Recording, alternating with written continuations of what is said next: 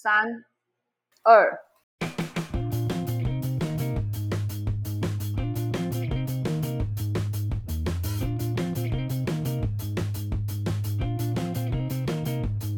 Hello，大家好，欢迎收听《三林福海求生记》。大家早安、午安、晚安，我是这一集的主持人小林老师。我是 K 子。本节目是由我们两个在 A C G 世界中浮浮沉沉的三十代女子所组成的广播节目。因为我们两个也不是什么清纯的笑脸郎了，所以杂谈之中可能会不经意的口出暴言。如果你在收听的过程中有什么想法，也欢迎在评论区告诉我们，并给我们五星评论哦。今天这一集，K 子想要跟我们来聊一聊声优。对我们今天想要聊的主题是这个会让人怀孕的少年生女声优，也就是声优界的有一些女性声优，她们的声音比较中性一点，然后她们常常扮演的都是一些少年的角色，比如说就是有我们常看到的高山男呐，就是我们的柯南，柯南，对我们最喜欢的智慧过于常人的柯南梗。身体虽然是小孩，但是智慧却过于常人的名侦探柯南。没错，高山南小姐。然后还有非常有名的这个铺路美。哦，铺路美，嗯，我超喜欢她的。她有配这个刚练的爱德华。爱德华，对。然后还有揭穿纯子。揭穿纯子比较陌生呢。她配过最有名的就是有一个运动番，运动番。呵呵呵。然后超能力。谁呀？排少吗？没有没有，再上一个时代一点点的。再上一个时代一点点的，是在跟我玩海龟汤吗？超能力网球啊！超能力网球，呃，网球王子，没错，月前龙马吗？对，网球打到后面都不网球了。然后还有我们今天要聊的这一位女生优呢，就是旭方惠美。旭方惠美非常常听到的一个声优老师，为什么要聊旭方惠美？我我本来其实是是想到这个主题，然后我想要聊好几个声优，就是有旭方惠美，然后刚刚讲普鲁美嘛，然后接上村子，然后还有个叫做斋贺光希。斋贺光希哦，我没有什么印象哎。斋贺光希他给人最大的印象就是他长得真的很帅。宝总是不是啊？这这不行，这一定要来聊一下。好的，这几位声优都是我小时候认识的，就是大概高中的时候，我跟高中、大学时期算是我人生看最多动画的时期。然后这几个声优都是我那时候看动画然后认识的，就是这种少年生的女声优。哈哈哈哈！所以我讲的也都会比较偏，可能他们那时期配过的作品。好啊，好啊，但我们今天没有聊那么多，我们今天只有要聊旭方惠美而已。因为我觉得全部聊四个实在是有点太多，光是旭方惠美就可以讲很多，然后普鲁美又可以讲一集。你讲到声优，就是我毕竟对声优其实没有这么研究。嗯，你说我如果听声音的话，我可能会听到某些很熟悉的声优的配音，可是我觉得不会去对他们的名字。哦，真的吗？你说即使现在也不会吗？现在比较会啦，但我以前看就是纯看看里面剧情嘛，看 O P E D 嘛，我也不会去看就是什么哪一间制作公司制作的，或者是哪个配乐老师配乐的那些，我都不会去看。直到可能后来看着看着，可能不小心看出了某些门道之后，稍微会人家提的时候，会大概知道一点点的那一种。嗯哼哼哼，我就是从高中的时候看动画，逃到那个片尾的时候，我决定会按暂停键，然后看有哪些声优。我觉得可能因为我们两个还是差了两岁的关系吧，所以我可能看中配版的还是比较多。高中的时候你还在看中配版，打开电视看，有时候如果你没有去调整的话，它还是都是先中配版啊。哦，我也是啊。我大概知道刘杰啊，或者是卤蛋老师啊，不爽啊，不爽啊之类的。认识的日本声优反而就少了。那今天不想要聊这主题的原因，是因为我最我最近在追那个，就是这一季有一部动画叫做《平稳世代的委托天》。我会注意到这部动画，是因为我一开始就看到它的主角是两个女生优配的，而且都是这种少年声线的女生优，一个是今天讲旭方惠美，然后另外就是普鲁美。然后我觉得这是一件蛮少见的事情，因为就通常很少有两个这么大牌的。然后，而且就是风格都是这一类型的女生有出现在同一部作品里，然后就想说，哇，这一定要来看一下啊！真的哎，如果你真的要讲的话，他们俩风格真的很相近，就是以他们配过的角色来说，都是那种比较有个性的少年。然后这个平稳世代韦陀天呢，它故事的设定是说，世界呢在八百年前是一个魔族肆虐的世界，世界上面的神呢，这些神叫做韦陀天，他们就跟这些魔族战斗，最后就把他们封印了起来。在这八百年之间啊，魔族都没有出现。嗯，然后八百年年间有很多新的韦陀天诞生了。那现在八百年后啊，八百年后这些魔族卷土重来，这些韦陀天就要来对抗这些魔族。可是他们是新诞生，他们没有经历过那个战争的时代。对，没错，所以都是新手韦陀天。所以这个片名就叫《平稳时代韦陀天》。那反正故事就在说他们怎么怎么对抗这些魔族。其实我觉得他们故事的设定真的还蛮有别以往的，为了正义而战斗的那种剧情。哎，对，完全不是。这部真的很好看。他们的主线就是为了打魔族，其他人的生死其实与他们无关。对他不是为了救人类，或者是为了拯救世界之类的，他们就是为了对抗魔族而对抗魔族，所以就少了那个说教的成分在。而且我觉得他们在打斗的画面。虽然没有到超级无敌厉害，但是打斗的部分真的会让人家觉得很爽。对，就是觉得动画公司做的蛮用心的。再话说回来呢，去方惠美配的就是其中一个算是男角吧？对，还蛮重要的。我不知道算不算男主角或者是男二吗？其实我不知道这部作品的主角到底是谁了，我也看不出来。但是他的声音一出来的时候，就觉得非常的有代入感。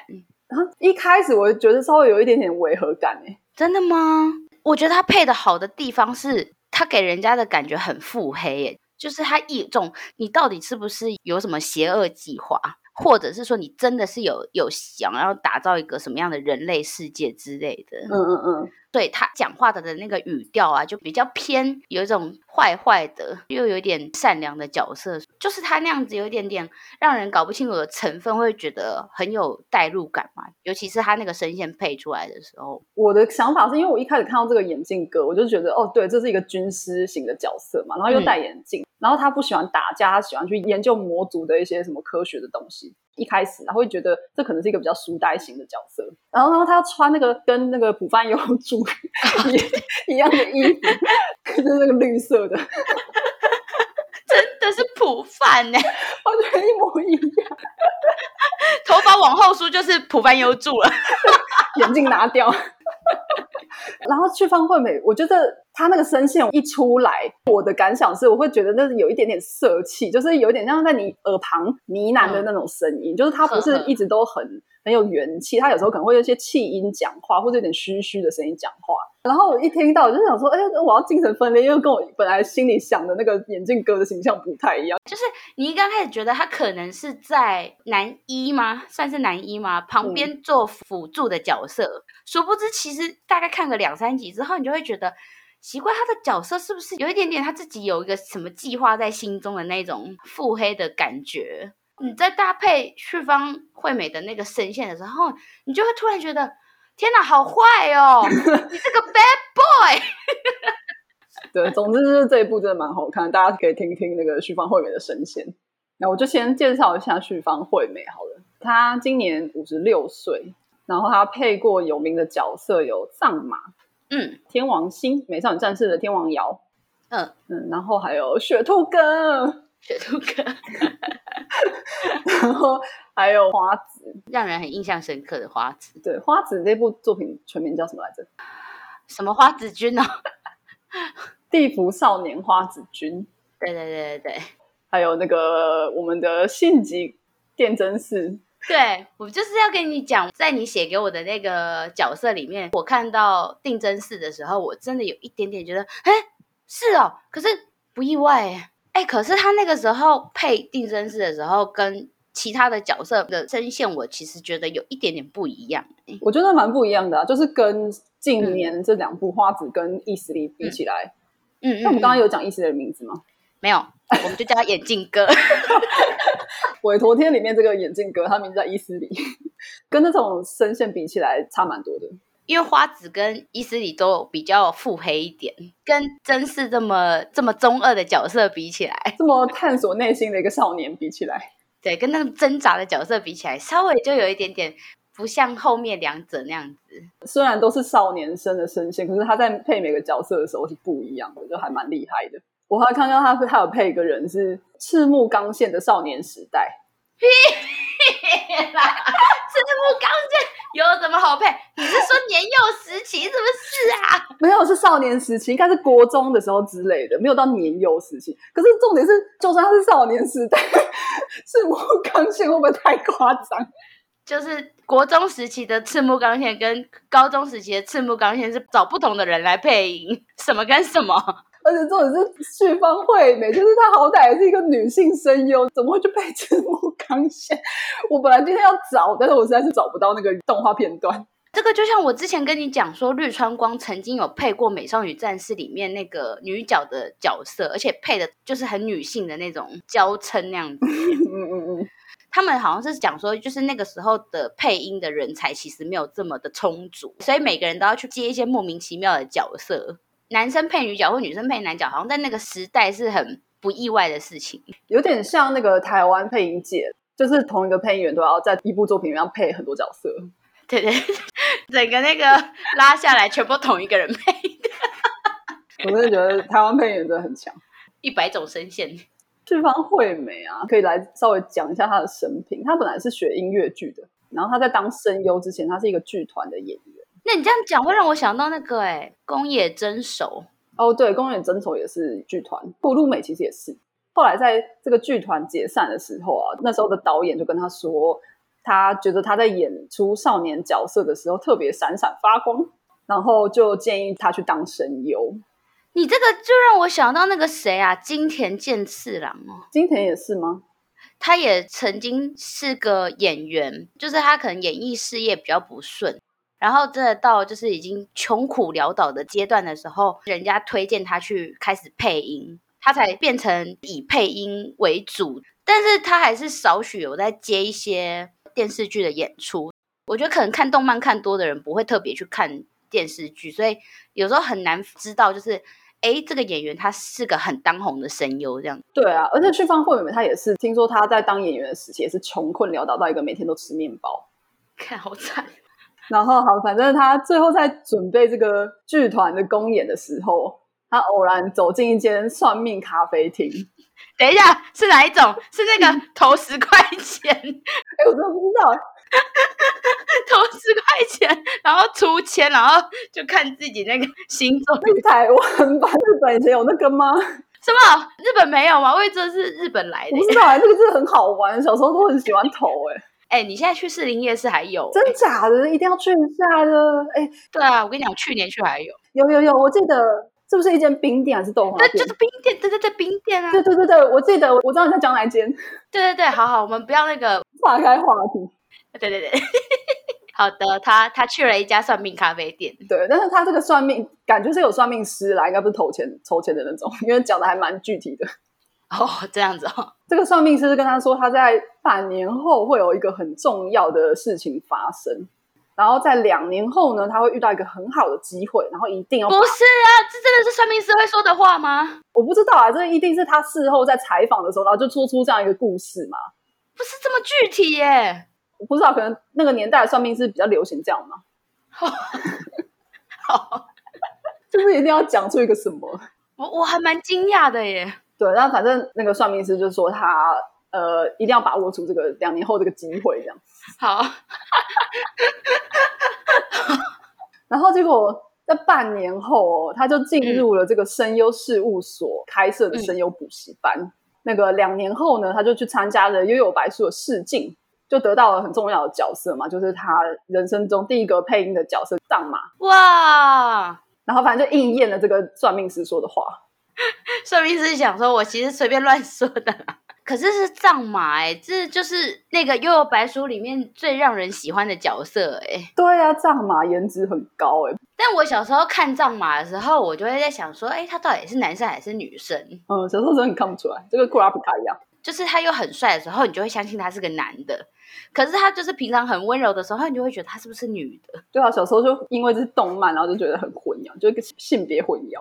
然后听说他在参加那个幼白书的试镜的时候啊，因为他是第一次参加试镜，然后他根本就搞不清楚状况，然后他就看着那个博士右口，就是那叫什么招募的时候，然后都会写说你的条件要怎样怎样嘛，就是有点像履历表那样子，而不是是对方提出来的条件。哦，对方提出来的条件哦，对对，他记得说上面就写说，希望这个角色是有点类似保总风格的角色，对，他的声线是有点要保种风格的声线。对，然后他就进去试镜，然后他就可能就念了一段台词，然后就用一个很华丽，就是保种的方式念出这个台词。结果没想到他根本就搞错，就人家根本不是要这个保种声线，藏马的声音也没有保种声线啊。藏马的声音吗？藏马的声音就是还是比较青年啊，美青年那种，保种声线会有点夸饰啊。哦，我懂，就是要在舞台上那对对对对对，然后然后刚好他本来就是剧团出身的嘛，然后要边唱歌，然后边讲台词，这样可能也没有到那么夸张嘛，就是没有搞没有搞错到那个地步。但反正人家根本就不是要一个保种的声线，但是最后他还是被录取了。会录取他是因为他一开始进去的时候，他介绍说我是旭方惠美，用他平常的声音，然后他们一听到就就想说啊，这个就是藏马。就所以，虽然他后面的那个致敬的部分表现的很奇怪，但是 他们还是采用了他。还是他说我是去方惠美，然后后面就没有人排队了，可能就是他一个人致敬而已。他说这个啊，那就藏马。我说嗯嗯好，那个前面普饭那些都决定好，这个是藏马吧。我们就啊，我们其实现在就缺藏马一个角色而已。那哦，你是去方会没有？哦，那就是藏马。原 原来如此，嗯，我我理解了。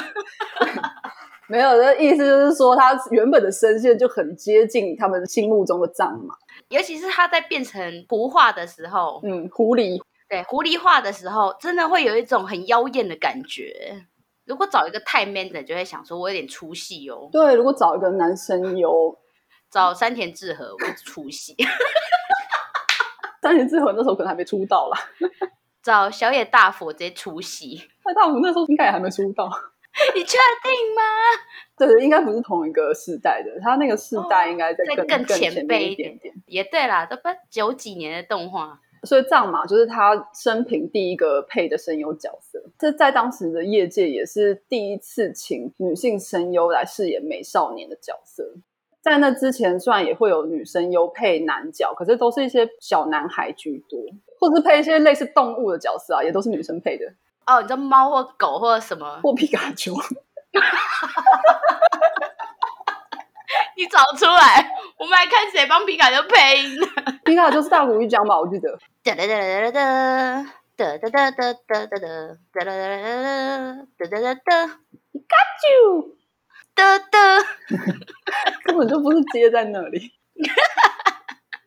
对，皮卡丘是大国语讲，小男孩或者是动物，比较类似动物的角色都是女生有配的。那个年代就还没有女生又去配青年的角色，或是少年，就是大概十七、十八岁以上这种角色。所以那个旭方惠美算是首例。哈哈我们刚好聊到说他演技非常高超嘛，他会在同一部作品里里面一人分饰多角。其实我觉得藏马就有点像啊，他在妖狐的时候跟那个南野什么东西，就旭方后面就会在可能两种角色之间切换。然后他还演过魔法骑士雷阿斯的翡翠公主。我好怀念哦！我想再看一次哦，我也受不了了，我我要去看他跟大反派谈恋爱。我不是为了当反派而当反派的，我是太爱你了。提这个角色是是因为想要讲说，他除了配那种比较中性或是男性的角色，他其实也可以配非常女性化的角色。真的啊，翡翠公主多可爱啊！真的眼睛大到跟什么一样。对啊，那个头发长到跟什么一样？波浪那个金发。那个举手，那个头足，那个睡 睡睡觉喽。这件事情就让警察去处理吧。有听前面人不知道我们在干嘛。要麻烦去补一下前面。哎，第几集啊？第三还是第四？是不是第二吧？据说那个他们公司的经纪人在接到这个邀请他演翡翠公主的电话的时候，就在电话上面大喊说什么？旭方未美要演公主，你是讲真的吗？你是说经纪人接到的时候，然后在电话的那一头，这整个呐喊，然后整个办公室都是那个经纪人说什么旭芳要演公主，这么中二的吗？我是不知道啊，可能是他们事后这个采访的时候，不是都会加油添醋嘛？那个经纪人在回想当年的状况，然后就是就演的这一出。或者是日本人真的就是这么爱夸张，可能没有那么夸张，但至少有把这件事情讲出来，就是说，哎，旭芳惠美，啊，你确定是要演这个公主吗？然后整个办公室的人都傻眼，他说旭芳惠美要演公主，拜托，人家旭芳好歹也是演技一流，又是女生呢，有什么好不能演公主？干嘛这样子啊？以貌取人呢？对吗？总之，他的那个声线就是非常的多变。然后他还有个特色是，他对自己演出的角色非常的投入，就像我们看到很多就是敬业的演员啊，然后会为了揣摩角色去增胖啊，或者是去学一种新的语言一样啊。哎，我觉得那真的很了不起耶！世界上怎么会有这么努力的人？那我们算什么？他们努力就够了，好不好？不需要大家都这么努力。对啦，世世界上总是需要各种人嘛，也是需要一些废柴的。我不会承认自己是废柴的，不然农夫种这些米出来给谁吃？我啊，我就是当米虫啊。没错，总之就是他也会像这些演员一样去揣摩他要配的角色，让这个角色尽量可以接近这个剧里面的状态。像他有配过那个 OVA 版的剑心，据说他为了配剑心，他就想说，哎，剑心是一个剑士，哎，那他不会剑道，这样怎么办法配剑心？所以他就去学了剑道。我相信凉风春，凉风春日哦，哎，笑什么春？哎，不是啊，真是啦！还有以后我不要再下午喝酒了，这个在讲话在打劫，好烦哦。凉风真是啊，说什么啊？我凉风真是应该也没有去学剑道吧？他只是自己想去学吧？对啊，这可能本来就他的人生清单上面，哎，顺便 checklist。对，啊，太棒了，刚好是我想做的。打勾，我真的很谢谢我的经纪人，他都会为了我量身定制与考量这样子。然后他在那个配《新世纪福音战士》的时候，也算是发生过一件听说在业界还蛮有名的有趣的小故事。呵呵呵呵，就是说他在配这集的那个剧情是，他们不是要做到初号机里面吗？这个 Eva 设定不是就是那个 LCL，就是那个橘色的液体嘛，会充满那个福音战士。然后这集的剧情就是那个 LCL，就是跑到他的肺里面，整个都是那个液体，然后好像就让他灼伤了。定真是就坐在初号机里面灼伤的一个剧情。然后听说他在配这个剧情的时候啊，配完他就有点晕眩，就是倒地这样子。其他工作人员就去扶他，就想说：“哎，你怎么了？怎么发生什么事情？”然后就把他送回家这样。然后他隔天他去看那个，他觉得喉咙有点不太舒服，然后他隔天就看耳鼻喉科，耳鼻喉科医生就跟他讲说：“哎。”你这个喉咙的状态很像，就是那个火灾发生的时候啊，人家吸入气体，然后声带灼伤的那个感觉。哇，怎么有办法啊？对，就想说，哇靠，你这个想象力也太丰富了吧？就是好像说，他就想象那个作品里面的场景，想象到真实世界中也这样发生。那真的还蛮惊吓的耶，这个。可是他之前是有做什么吞水银哦？他可能在家练习的时候，就想象那个灼烧的状态，然后可能有不知道瓦斯外泄还干嘛，有些是烧过一轮啦，这样配起来比较真实。自己去看也不用这样吧，也不用那么极端吧。对，敬业跟极端这一线之隔，哎，好吓人哦！我自叹不如，我还是回去当废柴好。对，我们还是当米虫好了。说到这个新世纪福音战士啊，最后来讲一下他当初会。去配这个电真寺的过程，听说一开始他没有去参加试镜，他没有参加试镜，对，就是安野秀明有向他们的事务所提出邀请，希望他去参加试镜。你说安野秀明想要邀请旭方惠美参加试镜这样子，对，但是事务所拒绝了。好，为何？因为那时候旭方惠美的工作太多，在那个年代呢，他们在接工作的时候是完全掌控在事务所的手上。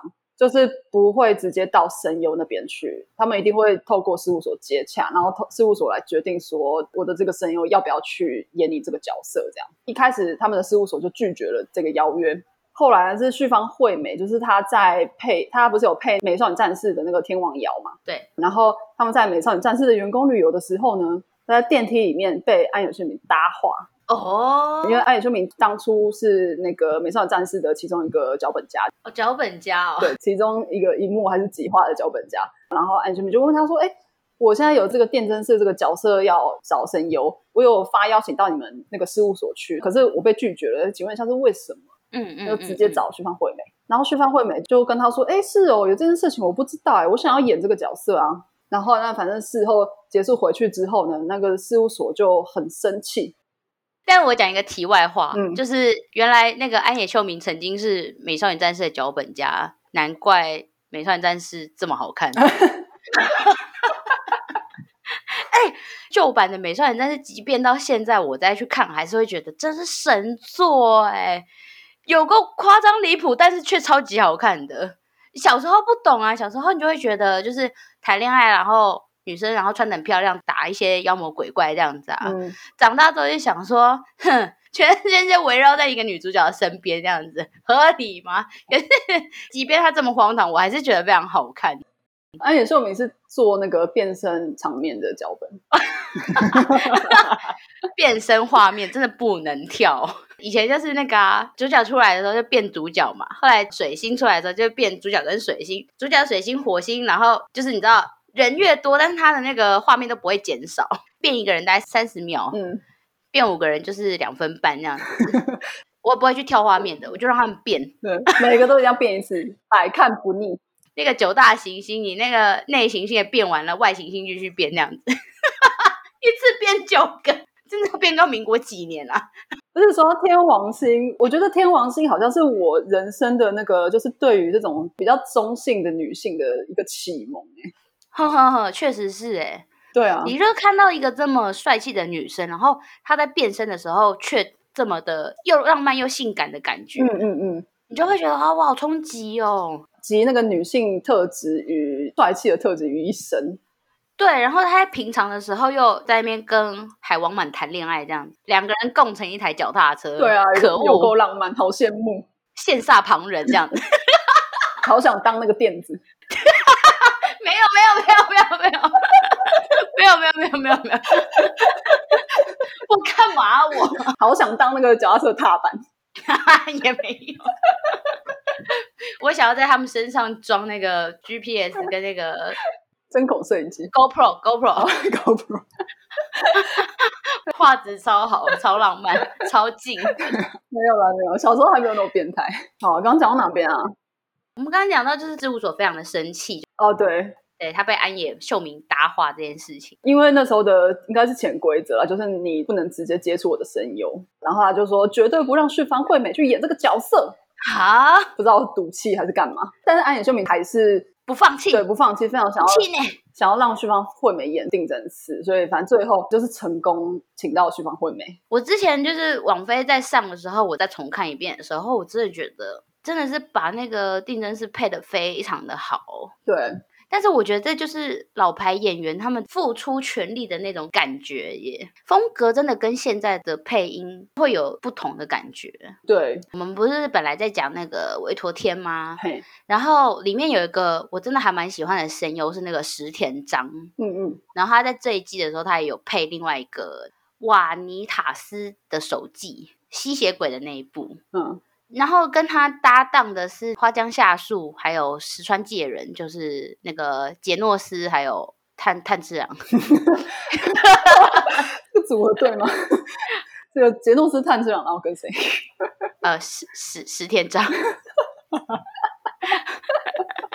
石田章就是配过那个元气少女元杰神的那个土地公，声音就很好听，可是真的很招合味。就是在跟花江夏树还有那个石川界人比起来的话，还是应该是那个啊年纪的声线有差异。嗯嗯嗯，但是如果他现在再去配少年声，我还是觉得蛮搭的。石田章就是万年总兽啊，你要记得做一集哦。万年走兽吗？对对，不要辜负我的期待，我真的很想听。石田章啊，绿川光啊，福山润啊，呵，还有谁？夏野红啊，神谷浩史啊，神谷浩史没有，他有当过工。真的假的其实绿川也有当过工，我现在蛮适合的。啊？真的假的？所以就是说，只有那个石田章是万年总兽啊，他现在还在瘦嘛？其实没有，现在都几岁了。好，我真的还蛮想知道他们就是在配种兽的那个心情是怎么，心境是怎么样哎、应该说，我真的很想知道这些男生优们在配 BL 作品的时候的心境到底是怎样。好了，扯太远了，我们要讲回旭方惠美，终于得到了定真寺这个角色。说到这个啊，嗯就是为什么这个角色一定要找旭方惠美来演？好、哦，这就要讲到说《新世纪福音战士》就是真嗣这个角色的设定啊，因为我发现他其实没有对他的过去有过多的琢磨，就是你只知道说他爸爸不爱他，还有他是一个十四岁的少年嘛。对，这个原因是因为导演嗯希望不论任何人都可以去带入这个角色，所以没有铺陈太多他的过去，他想要让这个角色是一个有点空白的状态。然后跟他为什么是少年的关系，是因为在十四岁的这个年纪，男生也还没变身，就是他的男性的性征还没有那么明显，所以这样的一个角色，不管是男生还是女生，都可以比较轻松的带入。好这就是为什么他要找女性声优来配这个变身前的少年的原因。对，人人都可以带入定真寺，对，但是我没有带入过定真寺的情绪、欸。可是我觉得大家在看的时候多多少少都有代入，哎，这就是为什么我们会那么讨厌丁真寺的原因啊！哎、没有，我很喜欢他、哎，我是讨厌明日香、哎不，是呃，明明日香是另外一个话题。你上次不是有有说，就是有时候我们讨厌一些人或是一些角色，是因为我们在他身上看到自己不喜欢自己的部分嘛？对，然后我觉得那个定真是中二的部分就有点这样，就因为大家都有有过那个时期，有过这种少年，然后很彷徨，然后好像觉得全世界都围着自己转的一个状态。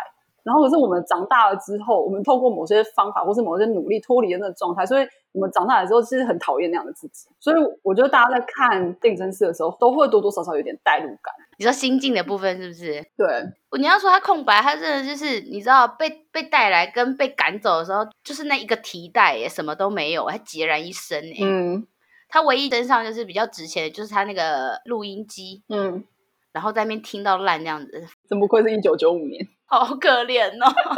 你那一卷怎么还没听烂啊？